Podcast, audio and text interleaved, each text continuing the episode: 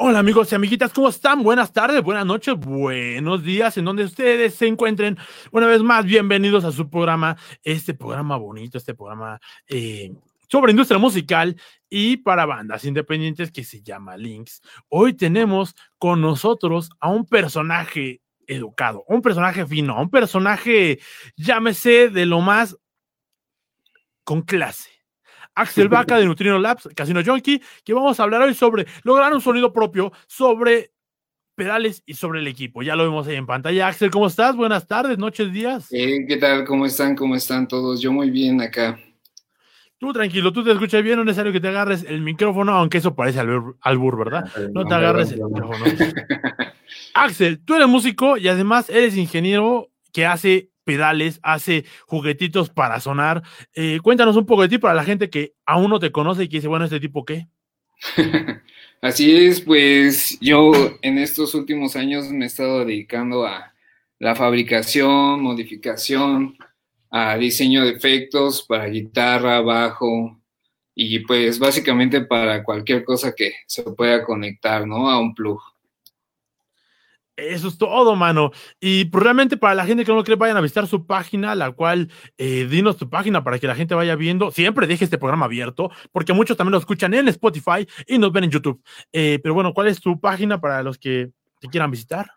Sí, pues todas las redes sociales estamos como Neutrino Labs, MX, Facebook, Instagram, YouTube, eh, y hasta el momento solo esas. Hasta el momento nada más tenemos esas redes. Pues bueno, eh, vamos a meternos de lleno, mi querido Axel. Sí, a ver, cuéntame. Hay que definir qué sería para ti un sonido original. Porque creo que toda banda, para destacar, para despuntar, tiene su propia identidad, tiene su propio discurso. Pero eso lo tiene que llevar con un sonido también. Entonces, ¿tú cómo dirías que una banda puede encontrar su sonido original? Pues yo creo que eso sí como que difiere en varias cosas, ¿no? Más que nada en, cuanto, primero que nada, yo creo que es en cuanto al sonido, ¿no? En cuanto a, una, cuando una banda dice, pues quiero sonar a, esto o, quiero tomar de referencia a estas bandas, ¿no? Yo creo que de, ahí todos hemos partido y pues ya de ahí en mi caso, por ejemplo, yo este, desde que me gustaba así como cómo tocaba una banda y todo eso, he empezado a buscar pues qué cosas usaban, qué instrumentos, qué pedales, qué, cómo, cómo grababan y todo eso, ¿no? Y, y, justamente, pues creo que es inevitable, entre más le vas dando, pero creo que también viene mucho con, con el discurso que tenemos como banda, ¿no? Que es lo que estamos escuchando. Como hemos hablado en algunos otros programas de links, eh, con managers y con representantes, pues justamente ellos hacen hincapié un poco en eso, ¿no? El discurso que tú estás dando es algo que la gente necesita escuchar, porque a veces simplemente tocamos por tocar, lo cual es bastante válido, pero creo que cuando tienes una idea una, una, idea clara de qué quieres transmitir. Creo que también de ahí se va surgiendo esto y justamente podemos encontrar de ahí la onda con qué carajo vamos a tocar, con qué cosa, o sea, qué tipo de guitarra, porque, bueno, hay que ser eh, sinceros. ¿Tú crees, Axel, de corazón, que creo que ya, o sea, ya no hay nada nuevo que se pueda quizá inventar, quizás sí, quién sabe, pero tú crees. Yo no creo. Ajá, dime. Que se necesita dinero para la industria musical. Pues yo creo que es en, no sé, la neta está así como que un dilema, ¿no? Porque pues desde que estamos hablando desde industria musical significa que pues estamos usando la música para, para hacer dinero y no solo los artistas, sino pues ahorita podemos ver un montón de programas de audio que por ejemplo eh, en, en los mismos anuncios te dicen que no necesitas teoría musical, no necesitas conocimientos de producción, ¿no? Entonces, pues, eh, todos esos programas que antes no teníamos gratis, las, las interfaces chiquitas, ¿no? O, más accesibilidad a los pedales, yo creo que también es parte de la industria musical. Entonces, pues, no sé, o sea, decir que, no se necesita dinero para, para estar en la industria musical se verá un poco, no sé, como, como cruel, pero creo que siempre es necesario un poco de valor para, para esto. Y además, vamos a ser sinceros, en los términos prácticos de economía, para sacar una ganancia se necesita una inversión. Tú inviertes, trabajas un producto y, se le gana, ¿no? Entonces, yo creo que, que, cualquier persona te puede decir si es necesario invertir en instrumentos, si es necesario invertir en, o sea, tiempo, no solamente practicando y cosas así, porque ninguna guitarra, ningún pedal te va a hacer sonar exquisito y hasta, digamos, por ejemplo, el... el Más que la práctica, ¿no? Exacto, y aunque usar el autotune para eso, tienes que aprender a usarlo y usarlo de una forma creativa, ¿no? O sea, realmente todos los que usan autotune no, no mejora, o sea, no mi hermosa voz de perro que tengo en este momento va a mejorar porque le voy a poner autotune, sino tengo que afinarme y ya el autotune me ayudará un poquito, pero realmente, pues, o sea, y puedo hacerlo de manera creativa, ¿no? Pero Axel, ¿tú cómo crees que una banda puede encontrar en tu experiencia propia tocando con los buenos casinos junkies, cómo puede encontrar su sonido propio? Pues no sé, yo creo que en, mi caso fue experimentándolo, ¿no? no, pues tanto, tanto en casino como, como personalmente. Siempre he sido como experimentando, probando una cosa, después otra. El internet siempre ha ayudado un chingo para pues, buscar todas esas cosas, todas esas como técnicas, ¿no? Todos esos tutoriales que ya vemos en YouTube, hasta hay tutoriales que te enseñan a, tocar así cosas bien raras y pues está chido. no encuentras lo que sea, ¿no?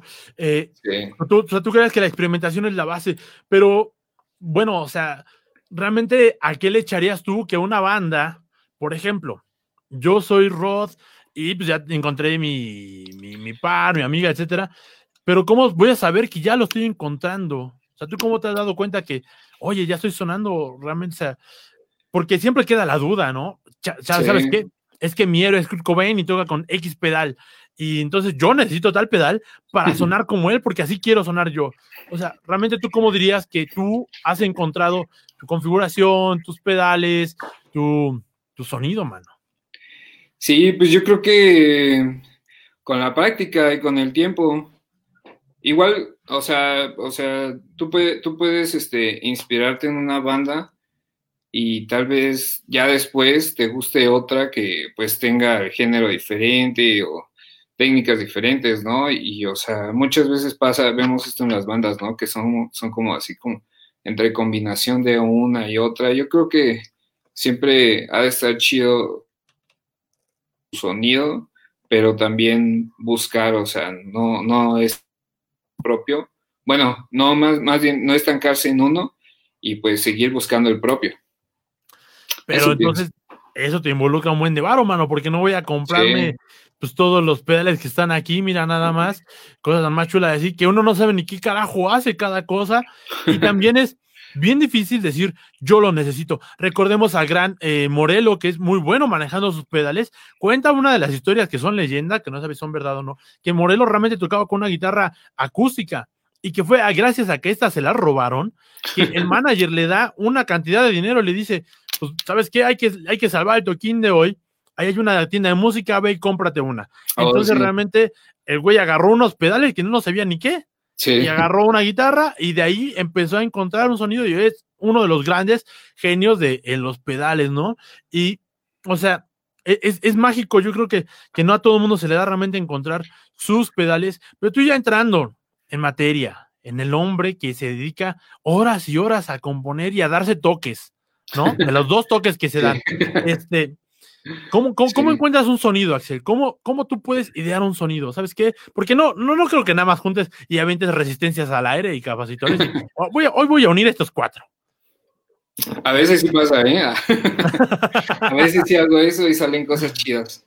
¿Por qué? Porque mira, quiero llegar a un punto. Tus pedales son más económicos que cualquiera de estos que te voy a poner en el momento. Y no por demeritar tu trabajo, sino porque, pues bueno, aquí ya en la industria de pedales, como en la industria musical, pues nos metemos con marcas y con gente que de, pronto viene y patrocina el X pedal, entonces yo quiero usar el pedal porque lo utiliza, pero en, contigo pueden encontrar buenos sonidos y ir encontrando su sonido con una buena idea de, de que a dónde quiero llegar, ¿no? Sí, pues, o sea, si te das cuenta, los precios de pedales, pues, exportados son, pues, principalmente por eso, ¿no? Porque tienen que pagar impuestos, te lo está vendiendo un distribuidor que, pues, ya pasó por otro distribuidor, entonces, pues, obviamente tienen que tener su, su ganancia, ¿no? Y, pues, o sea, de, de unos años para acá no, no había otra opción más que comprar, pues, ya sabes, los Boss, los Electroharmonics, de, de esos pedales que pues son como de cajón, que, siempre están en, las tiendas y todo, cosas que apenas se podían exportar, ¿no? Entonces, yo eso es lo que he estado viendo principalmente en cuanto, en cuanto a los costos y todo eso. Afortunadamente tenemos esta cosa maravillosa que es el Internet y pues gracias a ella he podido investigar cómo se produce un fuzz, cómo se hace una distorsión, un delay, todos los efectos que hemos estado haciendo, ¿no? Y pues muchas mucha veces... el sonido? O sea, tú cómo dices, ¿sabes qué? Porque es que mira, yo tengo una, un gran trauma con los pedales y con saber sonar bien. Yo creo que eso te lo da la experiencia porque, por ejemplo, un oído, un oído no tan entrenado, un oído, digamos, principiante, realmente no se da cuenta de la diferencia de una Epiphone a una eh, más cara, digamos, a una Gibson, y ni siquiera de una caballito rosa, ¿no? O sea, entonces uno cree cuando va empezando con, ay, pues, con la caballito rosa, no hay bronca, yo le echo 100 pesos porque es la más barata y con ese voy a llegar a ser todo modelo. Pero te vas dando cuenta con el tiempo de que esa te queda corta y después te cambias una Epiphone y también te queda corta. Y ya después, pues ya quieres una Gibson que cuesta 32 mil pesos, ya no te alcanza, entonces decides cortar a tu novia para no tener tacos que pagar y decides. Y, así, cuando de pronto, ¿sabes qué puedo decir? Entonces, que la verdad es que a mí me gusta el grunge y la verdad lo hubiera armado con una guitarra un poco quizá más económica, pero con unos pedales adecuados. Y eso pasa lo mismo con los pedales, ¿no? O sea, primero quieres, primero te conformas con un clon de Tube Screamer de esos, este, de esos chinos, ya después quieres. No me critiques, no, no es cierto. no, todos, empezamos, yo todavía tengo el mío. Ya recuerdo.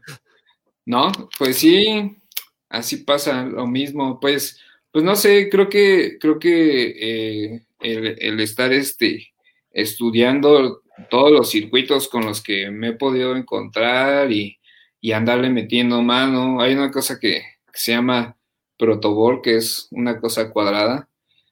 Este, pues esa me ha ayudado mucho. Siempre, siempre me he puesto, me, me puse un año, así antes de, de sacar a, la venta mis productos, me puse un año a, a estudiarle y experimentarle. Entonces, pues también mucha, mucha de la, de la experiencia que he adquirido en cuanto a una mejora de sonido para, para los clientes es mismo con, con las recomendaciones de los clientes, ¿no? hay muchos clientes que me dicen, pues es que quiero un RAD, pero quiero que tenga más bajos porque me gusta cómo suena el RAD en mi bajo, pero, pero siento que, pierde frecuencias, ¿no? Entonces, pues ya a partir de, todos esos consejos que, que, o más bien peticiones que me dan, es como, pues logro comprender más a, a los músicos, ¿no? Y qué es lo que están buscando. Vientos, vientos, vientos. Y bueno, ya cuando hablamos de, aprender sobre pedales, cadenas de pedales y dónde chingados se conectan, por qué no se conectan atrás o se conectan adelante, y uno dice, ¿por qué carajo no tienen eh, manuales o, yo qué sé? ¿Tú cómo dirías? o sea, porque también se vuelve una, una, adicción, ¿no? Se vuelve una adicción a comprar pedales y de pronto tienes 40 pedales y realmente tu banda nada más podría sonar con tres bastante bien. Sí. ¿Cómo, cómo podrías decir que, digamos, de cierta forma queremos, de cierta forma, ahorrarle un poco a la banda que nos está escuchando ahí en casita o, en la prisión más cercana a su domicilio. Este, ¿cómo puede uno encontrar, sabes qué, esto, por esto puedo empezar, por esto puedo así, y así voy más o menos viendo, porque pues la verdad es que no todo el mundo tiene para un pedal electroharmonic de 5 mil pesos. Sí, es verdad, es verdad. Pues no sé. está, está, está interesante tu, tu pregunta. Porque yo, yo primero empecé con, los Behringer, ¿no? Yo creo que todos nos hemos topado esos Behringer que son una super ganga. Sí, a veces de, de 800 baros. Yo todavía tengo un, digital delay con reverb y me costó como en 1200 y pues esas ya no las encuentras.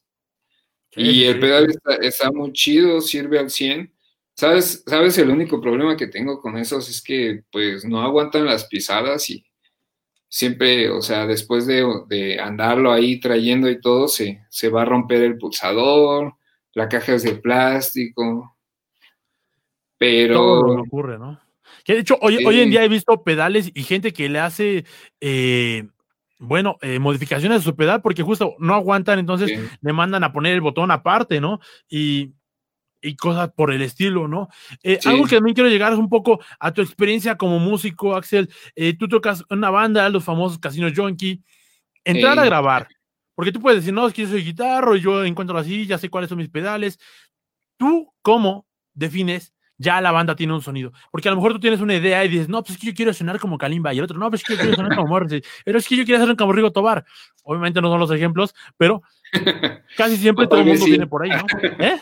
Tal vez sí, tal vez Rigo Tobar entre en. Ah, es que Rigo Tobar, para la gente que no lo sabe, Rigo fue quien metió la guitarra eléctrica a las bandas de cumbia. Antes las bandas de cumbia no tenían, y Rigo, mira, nos hizo este grandísimo favor, con lo cual iniciamos y sabemos que existe la cumbia mexicana, ¿cómo no? Porque está la villera, está la andina, está, pues bueno, muchos tipos de cumbia, la colombiana, exacto, ahí.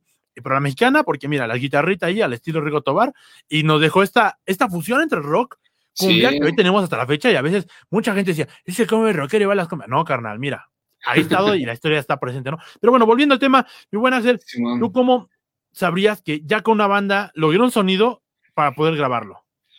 Pues yo creo que lo que, lo que más me gusta de, estar acá tocando con Casino es que nunca nos hemos encerrado en un género o en una o en un sonido, en, yo en mi caso, que ahorita soy la única guitarra, no, no me he encerrado en solo usar ciertos tipos de, de fuzz, por ejemplo, o overdrives. Edgar, que está en el bajo, le, hemos estado metiendo más pedales, cosas así, ¿no? Entonces, ahorita, de hecho, o sea, a principios de año quedamos que pues iba a ser nuestro año, íbamos a grabar y, todo, y pues por el pedo de la pandemia. 2020 pues, te atoro todo fue, todo valió. ahorita, ahorita de hecho estamos trabajando a como podemos en línea, pero pues obviamente no es lo mismo porque, porque por ejemplo en nuestro caso las ideas se van dando ahí en el mismo momento que estamos ensayando. Más orgánico. Sí, sí, sí, o sea, las ideas siempre son como espontáneas en el caso de, de las que canciones que ya tenemos grabadas y pues así nos ha funcionado y así pensábamos hacerle, pero pero no se pudo dar. Pero, en cuanto al lenguaje, porque por ejemplo, tú como, como ingeniero tienes un lenguaje, por ejemplo, si yo quisiera llegar y hacer un pedal, tú me acabas de decir, no, pues de frecuencias y de acá. hay muchos músicos que la neta a eso no le meten ni a chingadazos. Y es como, no, pues es que a mí como, como ingeniero productor, me han llegado gente a decir, haz la batería más voladora. Y yo, ok, eh, o sea, que la subimos a una cuerda.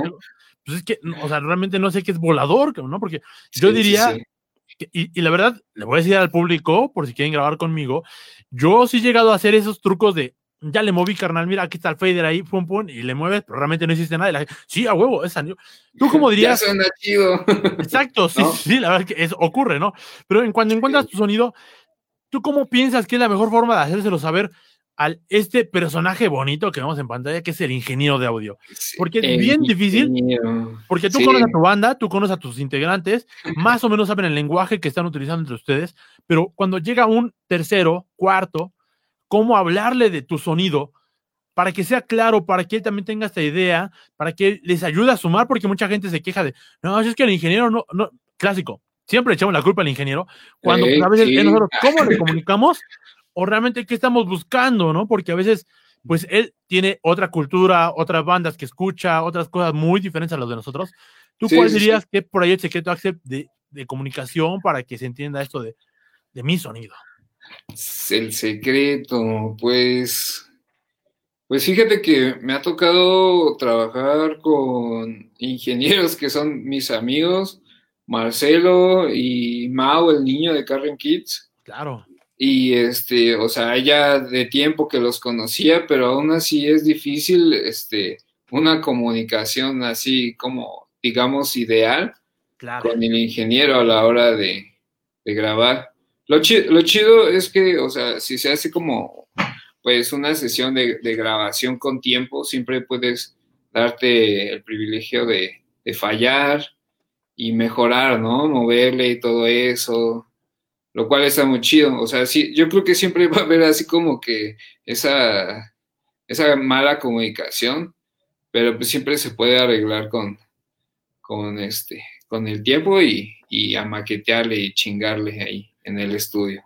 Y es que yo creo que la clave, la diste hacer también, creo que eh, principalmente es pues experimentar, ¿no? Realmente darte permiso de trabajar con esto, que hoy en día tenemos una diferencia con los estudios de, digamos, de antaño, que antes pues te costaba carísimo un estudio y era por hora, ¿no? Hoy en día puedes aprovechar el día completo, pues bueno.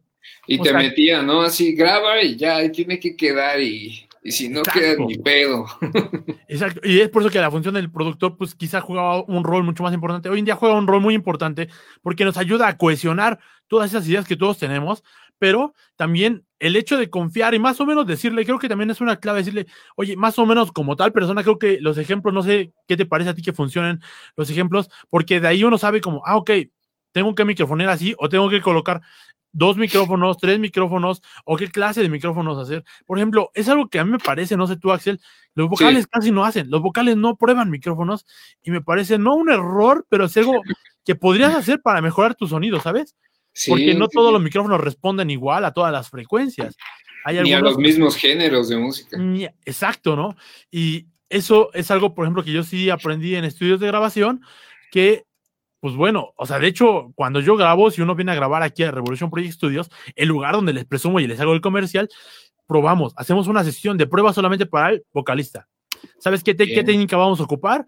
¿Qué micrófonos? Para ver cuál va mejor y cuál acompaña tu género y lo que ustedes quieren como banda para escuchar.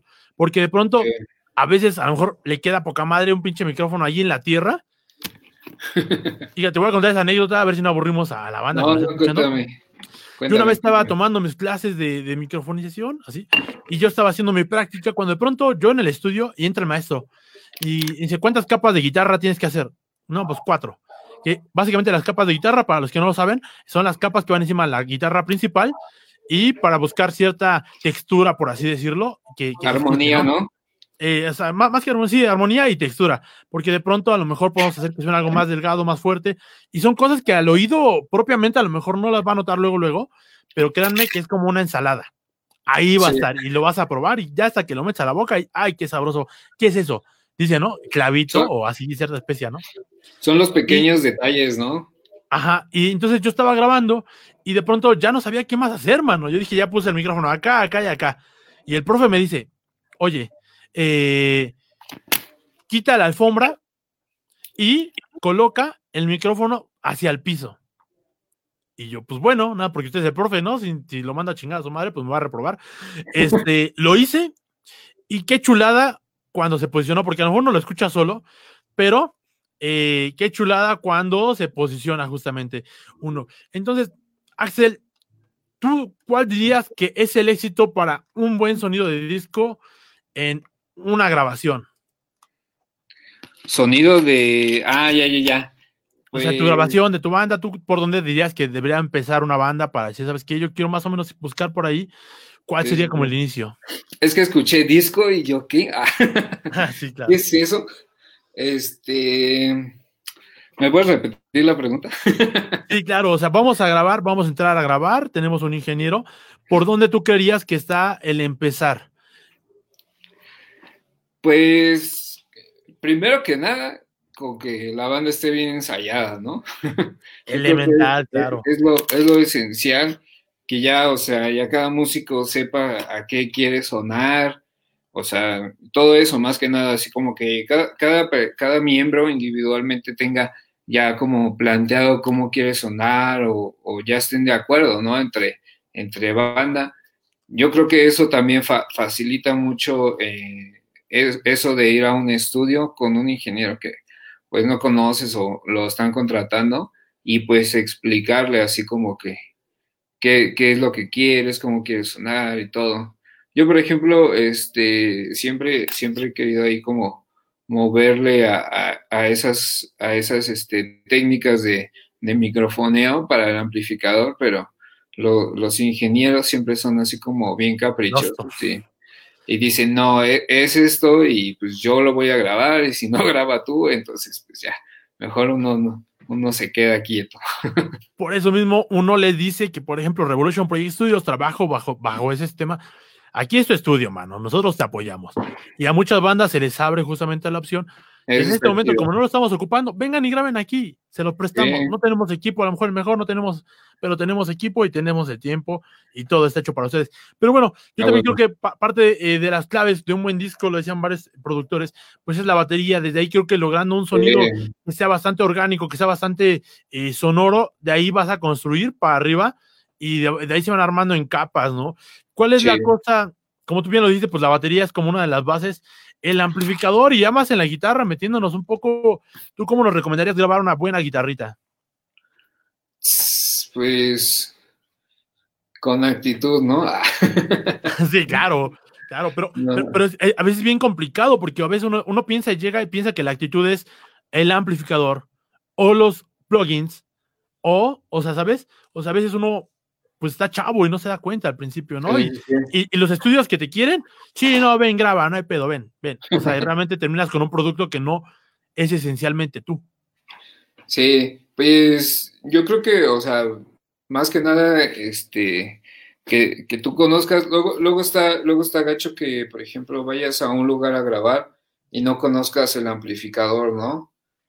Porque, regularmente tú también, aparte de guitarra y pedales, también buscas un amplificador que, se adapte a lo que, a lo que vas a tocar y todo eso. Y pues obviamente ya, ya le tienes, ya lo conoces, ya sabes este, cómo moverle y todo eso, ¿no? Lo que luego a mí me ha pasado es que pues uno no sabe este, qué onda con, el ampli que, que, va a usar para grabar. Yo creo que ahí lo chido es que alguien, pues, por ejemplo, como el Inge, ya, ya tenga este, así como que sepa, así como, no, tal vez no tanto emular, sino adaptar a, como lo está pidiendo el guitarrista, ¿no? Luego sí, hay, hay veces que obviamente pues tienes que usar ciertos amplificadores para, para ciertas cosas que pues, eso, eso, no, puede, no puede pasar por alto. Y bueno, eh, Axel, tú nos acabas de recomendar una banda, ¿De dónde es esta banda? Simón, son de España. Son, unas morritas de España. ¿Qué nombre traen? Sí, se llaman las Lisa Simpson. ¿Y por qué no estás recomendando esta canción de una banda independiente española?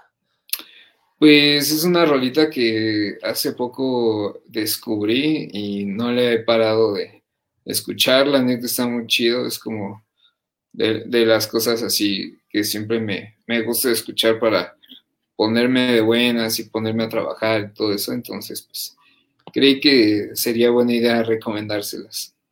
Bueno, esta es una canción que nos recomienda Axel Vaca de Neutrino Labs, Casino Junkie, para todos ustedes, para que se despierten una mañanita antes de su café, bailen en calzones y disfruten su pinche día. Vamos a escucharla.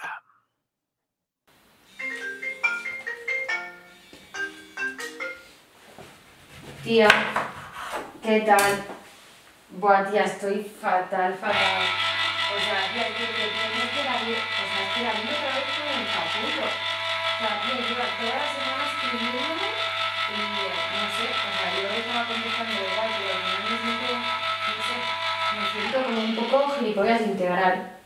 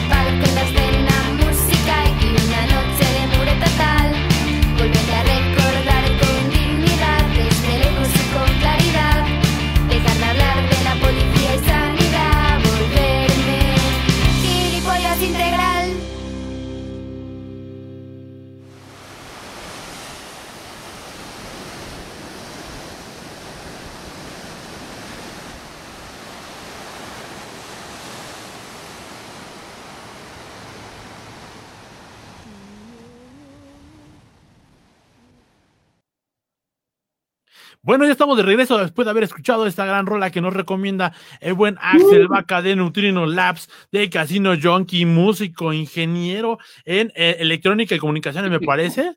¿Sí? así es. ¿De, del Poli? Ey.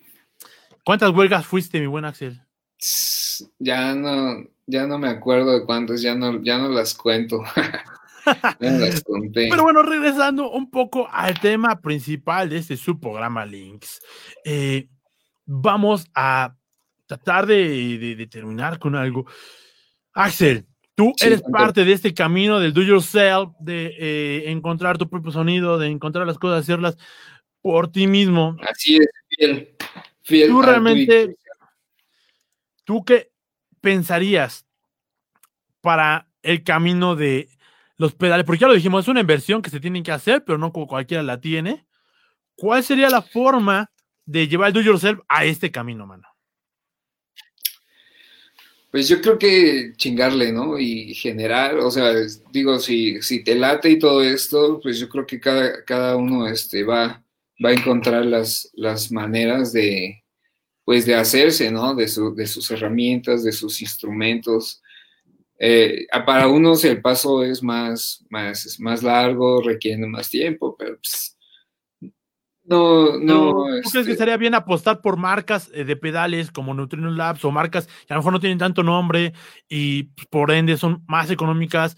O sea, ¿tú crees que realmente es muy beneficioso realmente acompañarse o mejor primero conocer lo conocido y después ya lo, lo otro? No, pues por nosotros, obviamente, este, los invito a, conocer, este, o sea, nosotros no solo este, ofrecemos clones, clones que están este, más, más caros en, exportados y todo eso. No solo ofrecemos eso, sino ofrecemos pues la asesoría. Mucha gente nos escribe y nos dice, oye, es que quiero sonar como esto, o o me pasan el video de tal banda, oye, es que quiero sonar a, esta guitarra. Entonces, pues nosotros siempre hacemos eh, todo lo que está en nuestras manos para asesorarlos, que encuentren el sonido que están buscando, no solo se lleven, porque como a todos nos ha pasado, yo creo que compramos un pedal y cuando lo estamos usando, pues no nos gusta para nada, ya lo andamos vendiendo y todo eso.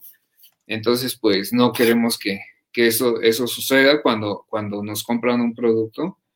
Y pues eso, o sea, eh, pues también es para que la gente que apenas está empezando, pues, pues se anime, ¿no? O sea, igual y te puedes llevar un conocimiento más del que no sabías y un pedal muy chido que te pueda, que te pueda gustar.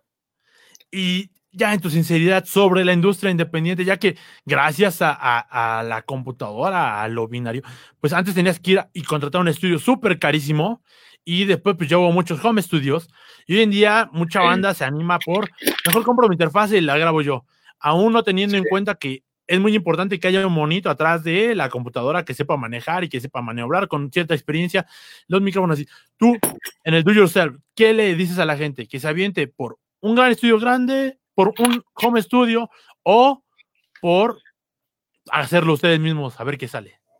Pues yo digo que ambas, ¿no? O sea, yo creo que también se aprende, se aprende mucho, este, tú haciendo tus grabaciones ahí con tu interfaz chiquita y todo eso, pero obviamente no, no se va a comparar algo que, pues, con un ingeniero, con, con un equipo más personalizado, micrófonos para batería, todo eso, ¿no? O sea, yo creo que nunca se va a comparar, pero no tiene por qué ir peleado. Tal vez puedes, puedes usar las dos, ¿no? En tu, en tu, pues digamos, carrera.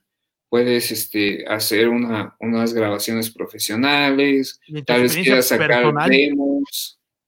O sea, tu experiencia personal, ¿tú crees, que, tú, ¿tú crees que te hubieras ahorrado tiempo si hubieras ido con el profesional de una vez? O realmente dices, no, la neta sí es muy necesario que des tus pininos con tus propias grabaciones y después ya entrarle al estudio con alguien preparado. Pues yo creo que si primero empiezas tú grabando, vas a saber cómo describirle al ingeniero en un futuro cómo es que quiere sonar, ¿no? Yo creo que si andas así como muy novato y luego, luego vas a, acá con un ingeniero cabrón y todo, pues obviamente el ingeniero te va a hacer sonar chido, pero te va a hacer sonar a su manera, ¿no? Y pues tal vez eso no era como que lo que querías o, cosas así, ¿no? Y por eso es que es vital justamente la comunicación y saber qué sonido quieres en primer lugar, descubrirlo, experimentar mucho. Tú mismo, tú mismo, tú mismo has visto cuántas, este, cuántas bandas suenan a algo en grabación y cuando los ves en vivo, pues suenan completamente diferente, ¿no?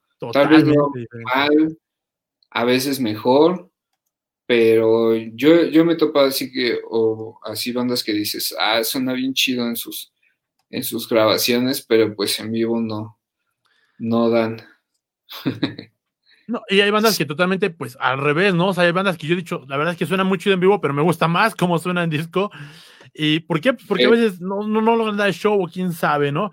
Axel, Vaca, Neutrino Labs, Casino Junkie, muchas gracias por haber estado hoy con nosotros en Links, este programa sobre industria independiente y industria musical. Apoyen ahí a, la banda del casino que ya trae cosas nuevas. El 2020 les vino a arruinar y a, les vino a dar ahí el bajón. Y Neutrino, pues ahí va el Neutrino, ¿no? Sí, afortunadamente con, con mucha chamba vamos a seguir. Tenemos tres pedales que queremos sacar, nuevos, propios, y pues a ver, a ver cómo nos va. También he visto que sacan varios pedales custom. Así es, hay muchos, muchos músicos que pues no, nos piden así, ya saben lo que, lo que quieren, ya saben cómo sonar, simplemente quieren algo que esté todo en una caja y pues acá se los andamos armando. Pues bueno, esto fue un programa más de Links Industria Musical. Lograron sonido propio sobre pedales y equipo.